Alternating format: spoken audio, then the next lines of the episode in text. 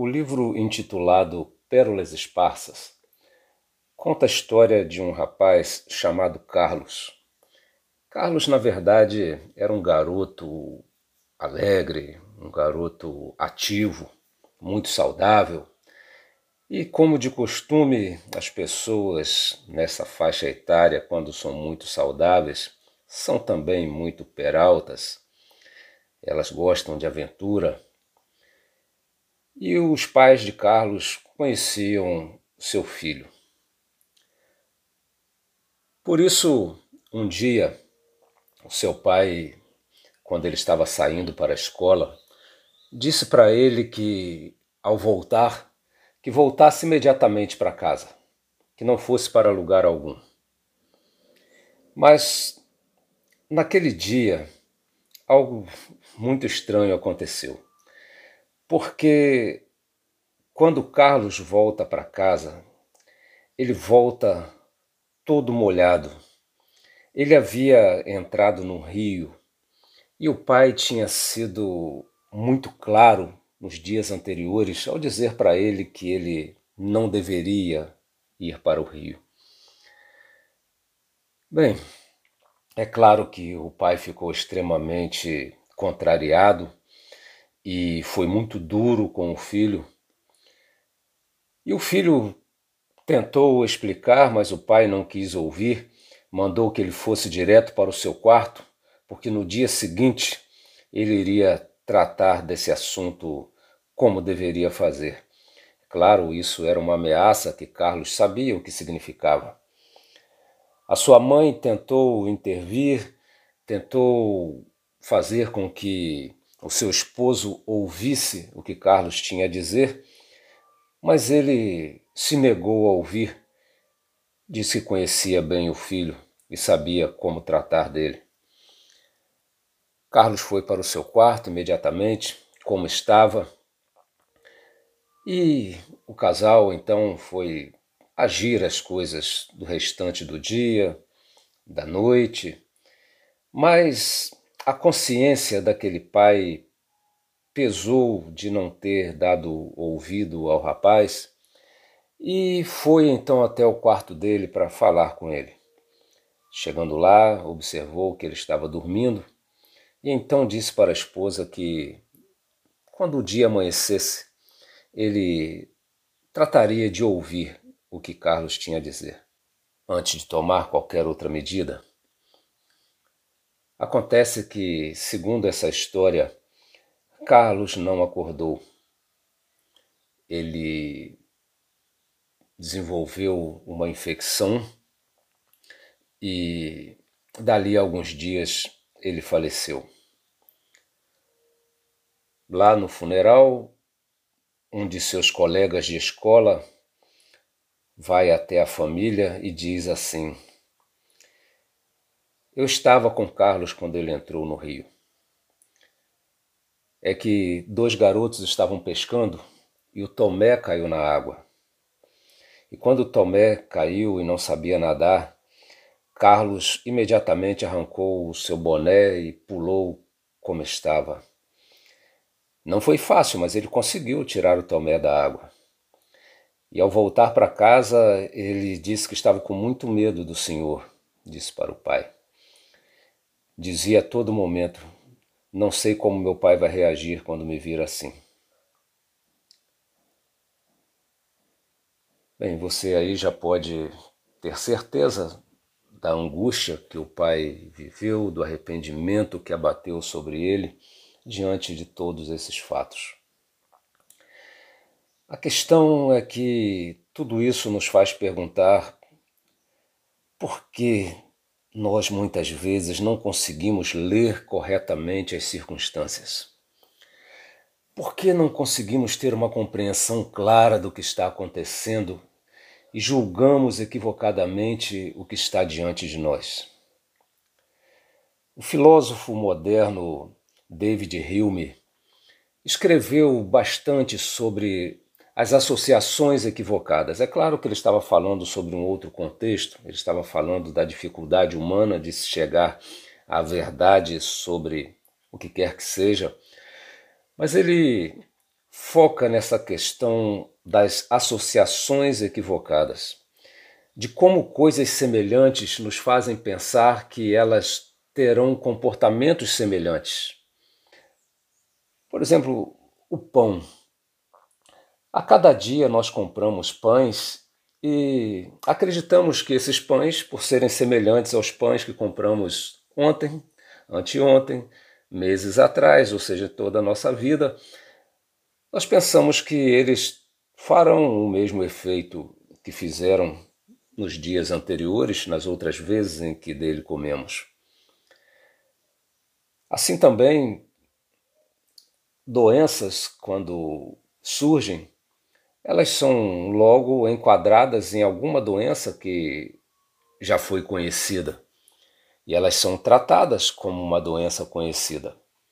Até que, por alguma razão, algumas delas então se mostram diferentes, e aí aquilo que era desconhecido agora começa a ser investigado para ser conhecido e ser então reconhecido quando reaparecer.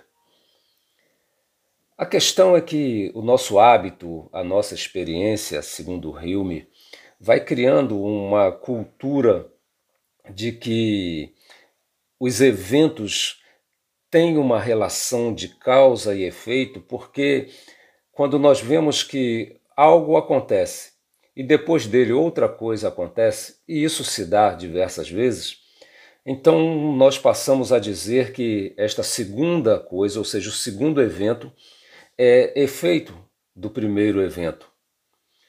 Mas nem sempre um evento W leva ao evento X. Ou seja, nem sempre uma nuvem escura traz a chuva. Até porque talvez né, o evento que achamos que é W não é W, é parecido com o W. Ou seja, aquela nuvem que parece ser nuvem de chuva não era nuvem de chuva. E por mais que a ciência possa se aprofundar, sempre haverá mais em que se aprofundar. Ela sempre pode ser surpreendida. Então, essa espécie de uniformismo que olha o passado como chave para compreender o presente e para compreender o futuro está sempre em grande risco. O passado de fato aconteceu do jeito que se deu. Mas aí nós fantasiamos, nós imaginamos que sempre será assim. Hume fala de uma espécie de inércia que acompanha a nossa observação dos fatos. Porque cada evento, ele é um evento em si. Ele para em si. Mas nós, como no movimento, não conseguimos parar juntamente com ele. Nós seguimos adiante, nós é, fazemos com que esse movimento se prolongue e o evento parece que então vai continuar. É assim que nós fantasiamos, assim que nós imaginamos. Para Hume, essa semelhança de eventos, de coisas, é a nossa maior fonte de erros.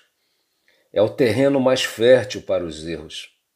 E isso, ele coloca, é uma coisa natural do ser humano, porque nós vamos aprendendo com a experiência e vamos nos tornando orgulhosos disso, porque conseguimos prever o que vai acontecer. Nós pensamos que somos bons intérpretes, mas ele adverte, nós precisamos desconfiar porque de vez em quando nós somos surpreendidos, surpreendidos pelo nosso equívoco. Tocqueville, ele foi um grande pensador do século XIX. Ele viveu os dias seguintes à Revolução Francesa e escreveu uma obra muito importante a respeito desse tema. Ele conversou com testemunhas, pesquisou na vasta documentação disponível e chegou à constatação de que havia muitos indícios, havia muitos sinais de que a revolução aconteceria, de que a revolução era algo iminente, estava prestes a eclodir. Os prenúncios, porém, não foram reconhecidos. Eles julgaram os fatos à luz dos eventos passados e concluíram que não havia necessidade de preocupações maiores, de preocupações mais profundas, de medidas outras que aquelas que já estavam sendo tomadas. Havia prenúncios por toda parte, mas esses prenúncios não eram críveis. As autoridades não criam que algo novo estava ocorrendo. Nós temos a tendência de julgar o presente pelo passado. Nós temos a tendência de julgar o novo pelo velho. Tocqueville diz que eles se prepararam para quase tudo, salvo justamente para aquilo que iria acontecer. E todos que pressentiram que a revolução estava prestes a acontecer minimizaram o seu alcance. Então, mesmo aqueles que perceberam não conseguiram dimensionar aquilo que estavam percebendo. Esse fato nos leva a pensar sobre que outros prenúncios podemos não estar percebendo em nossa vida. A todo instante nós nos preparamos para o que conhecemos, mas não podemos nos preparar para aquilo que desconhecemos. Até quando nos preparamos para as contingências, para aquilo que pode acontecer fora da regra, fora da regularidade, nós imaginamos contingências conhecidas, contingências que já esperamos. Nós só podemos reconhecer os sinais que nós já conhecemos.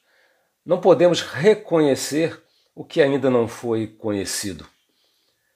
E assim nós podemos ser surpreendidos por eventos simples, sem maiores consequências, ou por eventos grandiosos como a Revolução Francesa, ou por eventos dolorosos como o caso do jovem Carlos.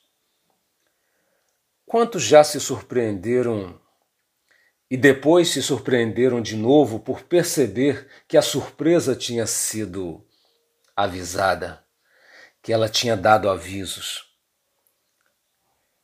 são prenúncios que não foram decodificados, foram sinais mal interpretados. Precisamos lembrar que o futuro é gestado no presente. O amanhã é gestado hoje. Nós temos ouvidos para ouvir, temos olhos para ver.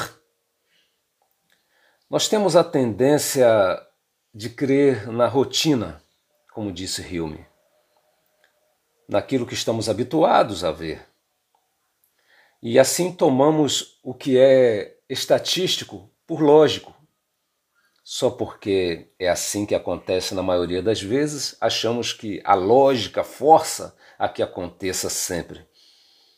Mas estatística não é lógica. Algo, entretanto, parece estar mudando. Parece que cada vez mais pessoas estão se tornando desconfiadas, porque cada vez mais as pessoas estão percebendo que existem surpresas. Então, parece que estamos nos habituando à surpresa, estamos criando a cultura da surpresa. E isso cria a cultura da desconfiança. Para se ter ideia, o físico e doutor em filosofia Etienne Klein, que é do Comissariado de Energia Atômica da França, ou era pelo menos quando ele escreveu esse artigo, ele fala da mudança que acontece atualmente no olhar das pessoas em relação à ciência. A ciência era tida quase como uma deusa na modernidade ela só traria o bem, resolveria todos os problemas, mas o olhar de hoje é um olhar de alguém que teme a ciência, porque ela tem um poder demasiado grande. Só que ela não é capaz de controlar completamente aquilo que ela descobre, aquilo que ela divulga e aquilo também que ela cria com a técnica que está associada a ela. Então, há uma preocupação. Que história a ciência construirá? Jean-Jacques Chevalier, aquele que se tornou o maior especialista da história do pensamento político, ele disse que diante dessas pseudo-sabedorias, diante das pseudo-teorias, nós acabamos entrando numa circunstância política que não deixa margem para esperanças. Na verdade, ele termina sua principal obra citando o, o que ele chama de amargo veredito de Taine, em que ele diz: nenhum homem sensato pode ter esperanças. Então, parece que nós vivemos uma situação em que cada vez mais pessoas estão desconfiando da regularidade dos fatos. Mas não é possível prever aquilo que não se conhece. É possível pasmar, sim, assombrar-se diante de possibilidades desconhecidas. Dentro disso tudo, nós podemos ver que, ainda que o número seja pequeno, há sempre quem desconfie do que o movimento pode resultar. É como se algumas pessoas percebessem que as ondas não se comportarão como sempre se comportaram, que o veículo não vai fazer a curva para o lado que sempre fez. Mas essas pessoas, elas raramente são ouvidas, elas não conseguem se fazer ouvir com a consideração devida. Então, nós precisamos desconfiar das interpretações oficiais, que raramente ouvem essa minoria que tem ouvidos atentos. Devemos então, por isso, levantar a cabeça, olhar nós mesmos para as nuvens, observar a tempestade, observar o halo ao redor da lua, observar o agitar das aves ouvir os passos que se aproximam. É preciso que enxerguemos além dos discursos. Que sementes estão plantando? Observar os movimentos daqueles que têm informações privilegiadas. Mas também precisamos ler a alma do povo, ler seus sentimentos, ouvir seu coração, medir sua temperatura se não está ultrapassando a capacidade de arrefecimento que o sistema possui. As grandes mídias se tornaram extremamente suspeitas, na verdade, desacreditadas. Não seria esse acordar da sociedade também um prenúncio de outros fatos? Se é preciso captar os presságios de modo mais independente, então é preciso um esforço maior para ver além. Porque se só Deus pode criar do nada, então tudo mais deixa pista de sua fabricação. Agora está sendo feito o que virá, e pode ser surpreendente. E se Hilme estava certo de que o que chamamos de causa é um evento que se encerra em si, é preciso pensar que tudo o que sucede será sempre impossível de prever. Ou então, a outra opção seria pensar que tudo é um único evento, mas um único evento do qual pouco conhecemos, porque as peças nem sempre fazem sentido no lugar em que elas aparecem. Então, vemos pilares sendo trincados diante de nós, os grandes pilares da sociedade humana. E isso prenuncia o quê? Não seria prenúncio da necessidade de intervenção sobre-humana?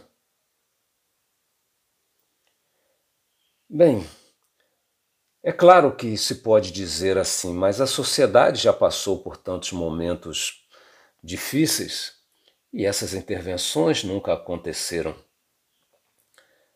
Bem, mas o fato de nunca ter acontecido assim, Hume mesmo adverte, não significa que nunca acontecerá. Porque de eventos semelhantes não se pode esperar em sua sequência só aquilo que sempre aconteceu. Bem, aqui cabe uma advertência. Há muitos que, diante desses fatos, levam a sua vida quase toda a olhar para longe, tentando encontrar explicações. Mas essa, essa advertência que eu gostaria de fazer nesse final parte de uma crítica que foi feita ao filósofo Tales de Mileto, o primeiro filósofo, um grande matemático, de que ele olhava tanto para o céu estudando os astros, e um dia, diz a história, que ele, assim, observando o céu, caminhando, acabou caindo num poço. E uma escrava, então, zombando dele, disse: Olha tanto para o céu que não consegue andar na terra. Talvez seja momento de considerar aquilo que cabe a nós, a cada um, a você, a mim, fazer. Porque aquilo que deve ser feito por Deus, Deus fará. E se Deus existe, como eu creio, ele não precisa da intervenção humana para fazer o que precisa fazer. Mas o que nos cabe fazer? Nos cabe considerar o que é humanamente possível fazer, aliás, humanamente possível dentro daquela circunscrição de cada um. Então, olhe para aquilo que está ao seu alcance. Que voz você não está ouvindo e que deveria ouvir? Para onde você deveria olhar agora? Você está ouvindo a sua família? Você está ouvindo o seu corpo? Você está ouvindo a sua vida? Para onde você caminha? O amanhã será como hoje sempre? Que prenúncios você percebe?